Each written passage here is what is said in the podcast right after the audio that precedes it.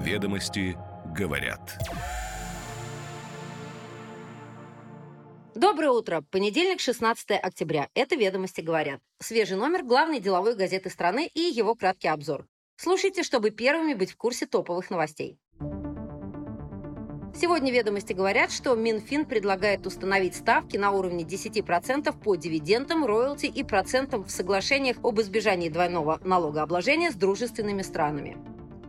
Депутаты предлагают смягчить требования к имуществу и доходам семей с детьми, чтобы увеличить количество получателей единого пособия с 10 миллионов до 20 миллионов человек. В пятницу состоялась российская IPO компании «Астра». Большинство россиян осуждают своих соотечественников, которые покинули страну после начала спецоперации на Украине. Телеканалы и операторы связи должны создать отделы информационной безопасности и перейти на отечественные средства защиты информации. Теперь детали. Ведомости говорят. Минфин предлагает установить ставки на уровне 10% по дивидендам, роялти и процентам в соглашениях об избежании двойного налогообложения с дружественными странами. Основная цель переговоров – не допустить использования иностранных юрисдикций для получения пониженных налоговых ставок. Переговоры ведутся с ОАЭ, Малайзией и другими странами, но окончательные решения пока не приняты. Переговоры с Турцией приостановлены, так как страна не проявила интереса к переподписанию соглашения. Минфин начал пересмотр налоговых отношений со странами, не присоединившимися к санкциям против России. Переговоры с Оманом уже завершены, а с другими странами в процессе или приостановлены. Президент Путин подписал указ о заморозке соглашений СИДН с 38 государствами, поддержавшими санкции. Переговоры с ОАЭ представляют наибольший интерес. Предполагается, что соглашения будут достигнуты к концу года. Модель 10-10-10 может быть отправной точкой для переговоров, но страна-партнер может быть не заинтересована в более льготных ставках. Использование дружественных юрисдикций имеет широкий перечень причин, но есть проблемы работы в недружественных странах.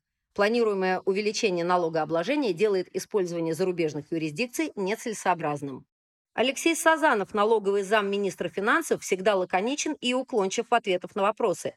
Его сдержанность часто понятна. Любимые клиенты финансового ведомства, они же крупнейшие налогоплательщики, публичные сырьевые гиганты.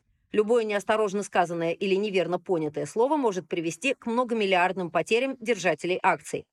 Заметно большим энтузиазмом Сазанов рассуждает на тектонические налоговые темы. Он рассказал ведомостям, почему в России менее состоятельные платят больше процент налогов, о подходах к изъятию сверхдоходов у высокорентабельных отраслей и предложил оценить на этот предмет финансовые результаты банков.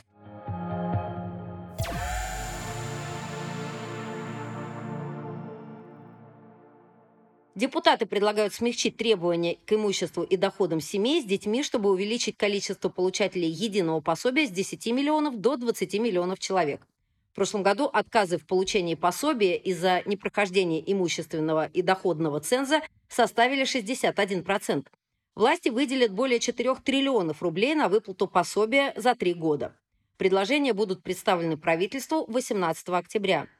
Единое пособие было введено для поддержки нуждающихся семей с детьми, однако критерии нуждаемости при назначении пособия требуют корректировки, так как они несправедливы и мешают некоторым семьям получить выплату.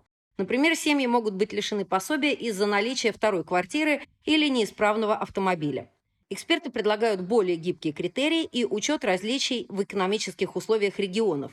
Однако Минфин склонен ужесточать критерии, чтобы сфокусировать помощь на самых малоимущих семьях и экономить бюджетные средства.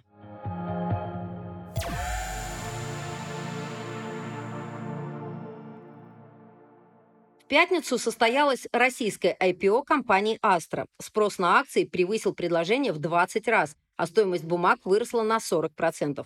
Однако эксперты считают, что компания может быть переоценена. Они объясняют интерес инвесторов к акциям «Астры» отсутствием на рынке компаний-разработчиков программного обеспечения и растущим российским IT-рынком. Компания может стать производителем базового локального обеспечения, что предоставит государству экономическую безопасность. Цена акций IPO Astra считается адекватной и находится на уровне других дорогих компаний на российском рынке. Акции компании Astra торгуются с премией к сектору, и у нее высокие показатели маржинальности. Перспективы компании положительны, так как российский рынок инфраструктурного ПО ожидает значительный рост. Однако финансовые показатели Астры пока не являются самыми высокими, но ожидается их улучшение. Инвестиционная привлекательность компании возрастет после публикации финансовых результатов за текущий год.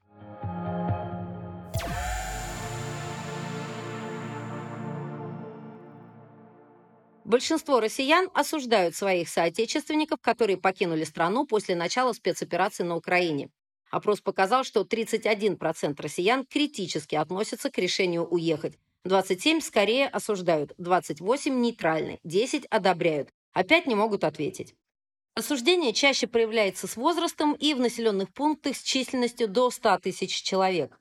Некоторые социологи отмечают, что большинство людей сохраняют отстраненное отношение к этому вопросу и говорят, это их выбор. Отношение к репатриантам зависит от наличия родственников и знакомых за границей. Иммиграция до сих пор ассоциируется с предательством Родины, особенно для старшего поколения. Политики выражают мнение большинства населения. Многие чиновники используют тему репатриантов в своих политических играх, в то время как глубинный народ относится к ним негативно.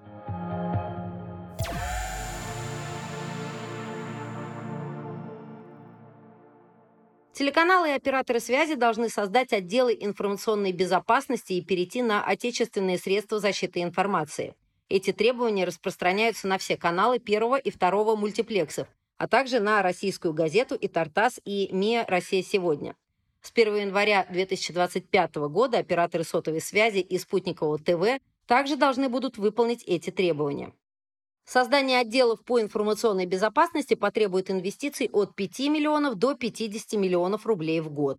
Человеческий фактор является наиболее частой причиной инцидентов информационной безопасности, поэтому создание зрелой функции информационной безопасности в компании требует времени и повышения цифровой культуры. Размер инвестиций зависит от количества сотрудников, объема информационной инфраструктуры и наличия квалифицированных кадров. Замена систем защиты информации также потребует дополнительных затрат. Ведомости говорят.